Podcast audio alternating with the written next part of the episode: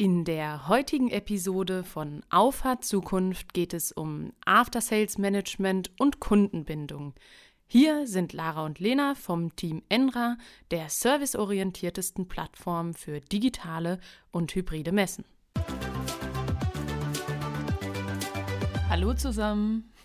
Der Vertrag ist unterschrieben, die Tinte ist getrocknet und fälschlicherweise hört dann für viele Unternehmen hier zumindest die Arbeit im Vertrieb auf. Und ein Potenzial ergibt sich aber auch durch eine gute Pflege von Kunden. Und in diesem Kontext steht so der Begriff After Sales Management, Lena. Was ist das genau? Was kann man darunter verstehen? Was sind so Maßnahmen, die darunter fallen?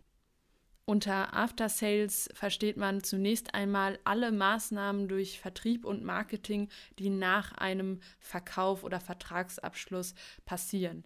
Das heißt, äh, die Motivation dahinter ist, sich ähm, gut um den bestehenden Kunden zu kümmern, ihm Informationen an die Hand zu geben, ja, nicht in Vergessenheit zu geraten, das Gefühl zu vermitteln, dass weiterhin ähm, die, das Interesse an einer guten Kundenbeziehung ähm, besteht, selbstverständlicherweise, und die ja, übergreifende Motivation dahinter ist, eben weitere Umsätze mit diesen Kunden zu generieren. Und da mal so eine Zahl in den Raum zu stellen, durchschnittlich können 73 Prozent mehr Umsatz durch einen Stammkunden generiert werden als durch einen Neukunden, weil natürlich die Vertrauensbasis eine ganz andere ist.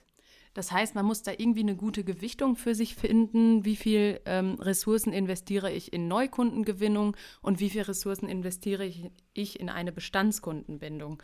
Und was an der Stelle spannend ist oder was, glaube ich, häufig als Erfolgsfaktor unterschätzt wird, ist, die Zufriedenheit eines Kunden ist auch die, das Fundament für eine gute Zusammenarbeit. Was möchte ich damit sagen? Wir verkaufen eine Softwareplattform, die der Kunde für sich implementieren muss. Und je mehr Leitfäden, je mehr Schulung, je mehr ähm, Ressourcen ich reinstecke, dass der Kunde mit dieser Plattform gut arbeiten kann, ähm, desto zufriedener ist er mit der Plattform, desto besser verkauft er das auch intern, weil letztlich ist es natürlich auch immer, äh, man hat häufig einen Ansprechpartner, zwei Ansprechpartner und am Ende müssen es aber viel mehr Leute nutzen.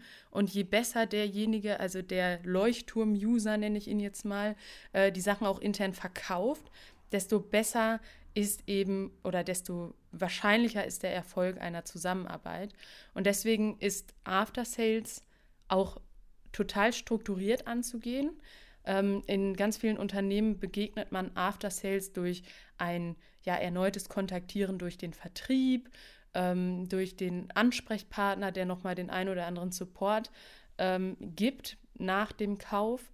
Ähm, aber After Sales Management, also ich sag mal, das sind für mich einzelne After-Sales-Maßnahmen, die man dem Kunden so hinwirft und ist auch gut, also besser als nichts, aber von After Sales Management sprechen wir wirklich erst, wenn da eine strategische Routine hintersteckt, wenn ich mir überlege, okay, an welcher Stelle muss ich den persönlich betreuen, an welcher Stelle reicht es vielleicht semi-persönlich über ein Telefonat? Und an welcher Stelle reicht es möglicherweise auch unpersönlich, zum Beispiel über eine Mail, wenn ich einen Leitfaden bereitstelle oder wenn ich meine, äh, meinen ähm, Education-Bereich auf einer Website oder so nochmal darauf aufmerksam mache, das sind alles Maßnahmen, ähm, die eben unter After Sales Management fallen und die eben zu kanalisieren, zu strukturieren und eben auch genau in dem Prozess anzuwenden. Das ist nachher After Sales Management und bietet so viel Potenzial, dass man wirklich nach der Lead-Generierung, nach dem Kunden, äh, nach dem, äh, nach der Kundengewinnung sich überlegen sollte, okay, warum sollte die Reise, die wir jetzt bisher miteinander äh, gegangen sind, hier zu Ende sein? Im After Sales ist es vielleicht auch noch mal immer eine ganz äh, gute äh, ja, Denkanregung, äh, sich zu überlegen, inwiefern man sein Geschäftsmodell vielleicht äh, dahingehend noch anpassen kann. Ähm, das finde ich immer ganz spannend, dass man sich überlegt, ähm, was ist mein Produkt, worüber ich den Kunden gewonnen habe, aber was braucht er eigentlich zusätzlich zu meinem Produkt, um Erfolge eben weiter auszubauen. Und ähm, das ist vielleicht auch äh, eine Reaktionsmöglichkeit auf Wandlungen, dass man einfach für sich offen ist, darüber neue Potenziale zu erschließen und das eben über einen Cross-Sell, weil ähm, ja, warme Leads und zufriedene Leads sind ähm, immer ähm, im Vertrieb ja, dankbarer als äh, komplette Neukunden, die einen selbst und das Unternehmen vielleicht noch gar nicht kennen. Ähm, da kann man sich eigentlich immer so einen ganz guten Ansatzpunkt für die Erweiterung von Geschäftsmodellen suchen. Auf jeden Fall, wichtiger Punkt. Also Erweiterung von Geschäftsmodellen ist, glaube ich, für den modernen Unternehmensalltag unumgänglich, weil auch einfach schnell das in die andere Richtung gehen kann und bestehende Geschäftsmodelle nicht mehr funktionieren. Und umso wichtiger, das spielt da jetzt ganz gut äh, rein, ist natürlich immer Feedback einzuholen. Also der Kunde, den Kunden aktiv fragen, ähm, wie zufrieden sind sie mit uns, äh, was können wir noch besser machen. Und daraus ergeben sich ja dann wieder total spannende Gespräche, woraus auch wieder Produkte entstehen können, Produktideen, ganz wichtig an dieser Stelle. Und gerade das Feedback hat eigentlich zwei Vorteile.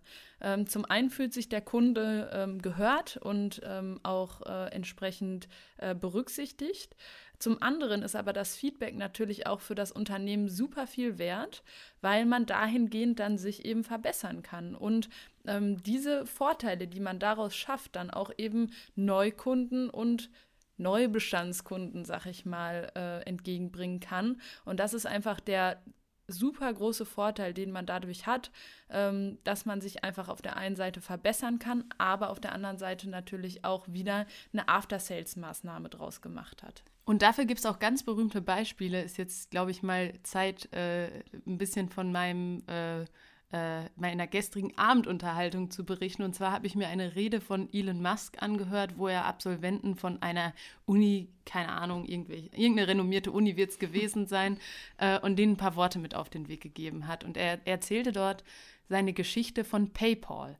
Und ähm, Entstanden ist die Idee, die Komplexität der individuellen Finanzströme, die ja bei jedem Menschen dann irgendwie zusammenlaufen, Ein- und Ausgaben und so weiter, in einer übersichtlichen äh, Steuerungszentrale, sage ich mal, zu ähm, darzustellen und überwachen zu können. Und das, es gab ein Nebenfeature, das war nämlich Überweisen per Mail, also Geld verschicken per Mail. Und da sagte er, also es war viel komplizierter, dieses umfangreiche Steuerungstool zu schreiben, als äh, diesen E-Mail-Zahlungsservice. Äh, und ähm, dann haben die natürlich Investoren gesucht. Aber keiner der Investoren wollte irgendwie dieses Finanzsteuerungsding, was sie da gebastelt hatten, äh, haben. Aber sobald sie diese, diese Zahlung per Mail angesprochen haben, hatten die Investoren. Und dann haben die sofort gesagt, okay, das haben wir als Feedback genommen und haben sich dann nur noch auf dieses zunächst Randfeature beschäftigt und haben das ausgereift. Und er sagt auch, hätten wir das Feedback vom Markt und letztlich sind Investoren ja auch Teil eines Marktes, hätten wir das nicht aufgenommen, äh, hätten wir es nicht umgesetzt, hätten wir uns nicht den Gegebenheiten der Zeit angepasst, dann wäre PayPal heute nicht so ein Erfolg und auch zu dem damaligen Zeitpunkt, wo er das dann verkauft hat, wäre das auch nicht so ein Erfolg gewesen. Und daran sieht man ganz schön, es agieren häufig Unternehmen auf einem Markt, aber in den Unternehmen stecken auch Menschen und die Menschen müssen dein Produkt lieben. Und nicht nur dein Produkt, sondern auch das drumherum, das heißt die Blase, in dem sich das Produkt irgendwie bewegt. Das heißt, es kann auch Sinn machen, in den After-Sales-Maßnahmen zu überlegen, komm, ich schicke dem eine Weihnachtskarte, ich schicke dem eine Geburtstagskarte oder irgendwie sowas. Ne? Das können wirklich sehr, sehr kleine Bausteine sein, die dann nachher aber ein richtig gutes Gesamtkonzept ergeben. Und deswegen immer im Hinterkopf behalten, wir haben es immer mit Menschen zu tun und am Ende arbeiten wir mit Menschen zusammen und agieren quasi nur in der Hülle eines Unternehmens.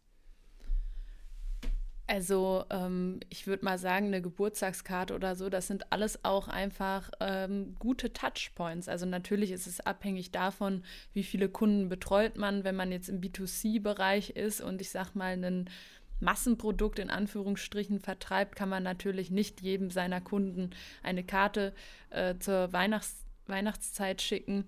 Ähm, aber da gibt es dann halt eben andere Möglichkeiten über Geburtstagsgutscheine oder sonstiges. Ähm, Trotzdem sind das immer gute Touchpoints, äh, die erstmal wenig personellen Aufwand äh, bedeuten. Und trotzdem haben sie einen so großen Wert, weil man einfach nur dran gedacht hat.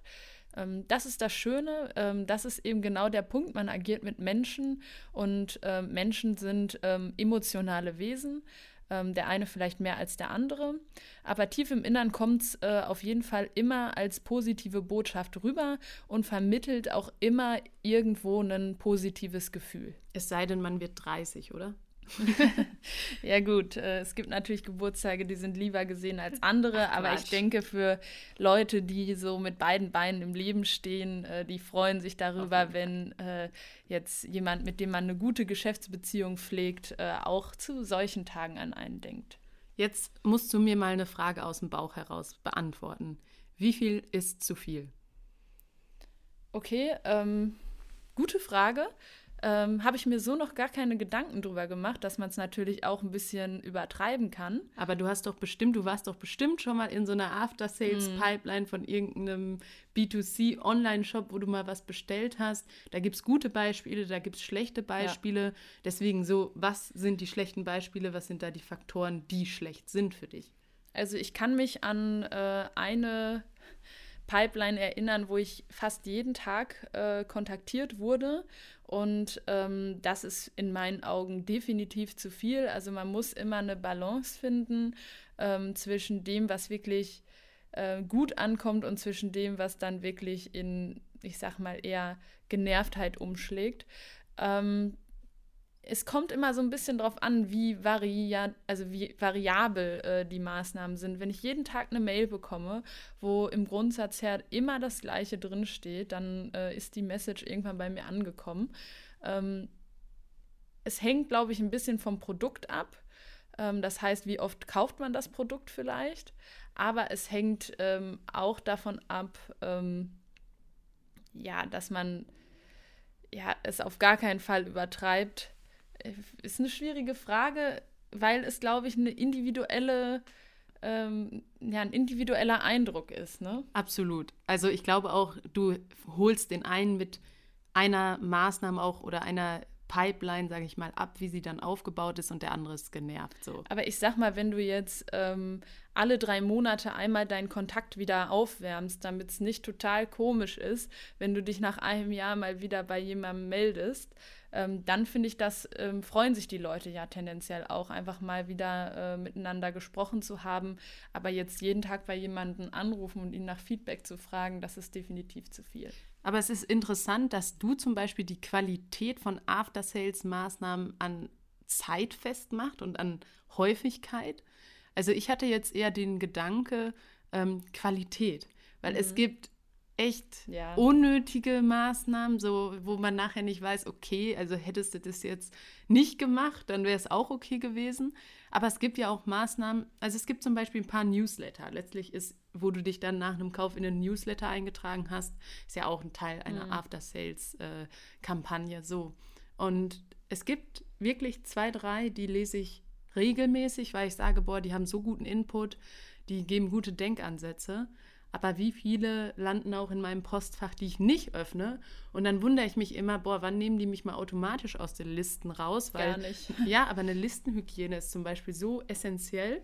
Ist zum Beispiel auch ein Thema, worüber wir mal sprechen können, was so im Bereich Marketing und Vertriebsautomatisierung möglich ist, was da sinnvoll ist. Und ähm, wäre jetzt an dieser Stelle zu viel. Aber Qualität ist, glaube ich, für, für Content und Content-Bereitstellung ähm, von, von ganz großer Bedeutung. Und dabei ist es auch egal, ob ich dann dem Kunden, sage ich mal, zweimal äh, die Woche eine Mail schreibe und dann mal drei Wochen wieder nicht. Ähm, wenn es gerade passt und wenn es richtig und wichtig ist und wenn der Kunde da was mitnehmen kann, würde ich sagen, raus damit, oder? Auf jeden Fall. Also wenn die Qualität stimmt und man sich nicht äh, verstecken muss ähm, und man nicht das Spam-Gefühl in dem Empfänger hervorruft, ähm, dann stimme ich dir da absolut zu und die Qualität ist generell in allem, was du machst, essentiell. Also das, was du als Unternehmen vermitteln möchtest am Markt, das musst du natürlich auch in deinen Maßnahmen irgendwo widerspiegeln. Und ähm, irgendeinen Schrott rauszusenden, nur um was rausgesendet zu haben, das ist nicht mehr das, was heute funktioniert, weil dafür machen es auch zu viele. Da muss man sich dann anderweitig absetzen. Ne? Also das ist ja immer so ein bisschen die, die Laufbahn. Am Anfang funktioniert es, weil es keiner macht, dann macht es jeder und dann musst du dich über Qualität absetzen, so ein bisschen. Ne? Ähm, überlegen wir mal, was uns an Qualität alles entgegengebracht wird. Öffnen wir nur Instagram. Ja. Wie viele professionelle ähm, Accounts gibt es da? Was sind das für krasse Fotos, die die Leute da hochladen?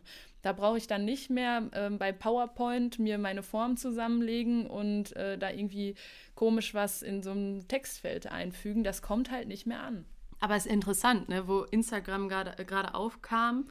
Ähm, da war einfach, komm, Handy raus. Ne? Man hat auch, also wenn man sich das jetzt teilweise in Restaurants anguckt, wenn die ein Foto von ihrem Essen machen. Ja. Das ist jedes Mal ein Food-Shooting. Ja.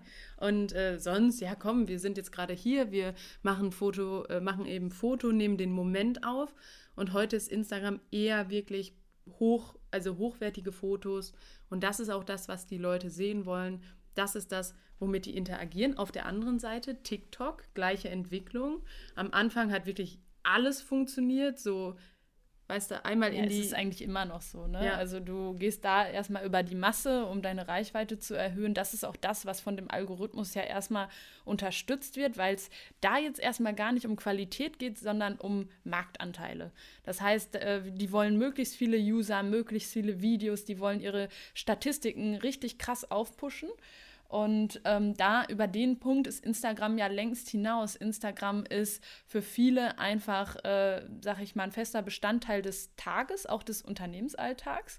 Und äh, diese Massephase einfach raushauen und damit ja, riesen Reichweiten zu kriegen, ist vorbei. Also da geht es jetzt auch einfach wieder darum, um Qualität, sich abzusetzen, eine individuelle Strategie zu haben. Und so ist es eigentlich mit allem anderen auch. Also finde ich was, was noch keiner macht kriege ich das über eine geringere Qualität, weil einfach ähm, der Wow-Effekt durch diese Seltenheit noch gegeben ist. Machen es schon alle, muss ich darüber im Klaren sein, muss ich mir darüber im Klaren sein, dass eben die Qualität auch entsprechend äh, geliefert werden muss. Das finde ich ist ein gutes Abschlusswort. Weniger ist manchmal mehr, auch im After-Sales-Management ähm, sich einfach ständig selbst zu hinterfragen, was, wie würde ich das finden, wenn ich quasi jetzt Kunde wäre?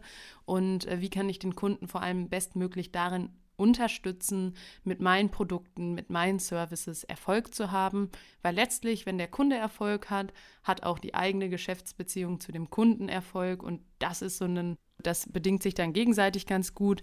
Und ähm, ja, ich würde mich freuen, äh, wenn wir über After Sales Management ein bisschen in ähm, ins Gespräch treten können, in Kontakt treten können. Ähm, ja, schreibt, schreibt uns einfach eine Mail und ähm, ich würde mich auf jeden Fall freuen, Erfahrungen auszutauschen. Die Folge hat mir wieder ganz viel Spaß gemacht und ich würde sagen, bis nächste Woche. Ciao.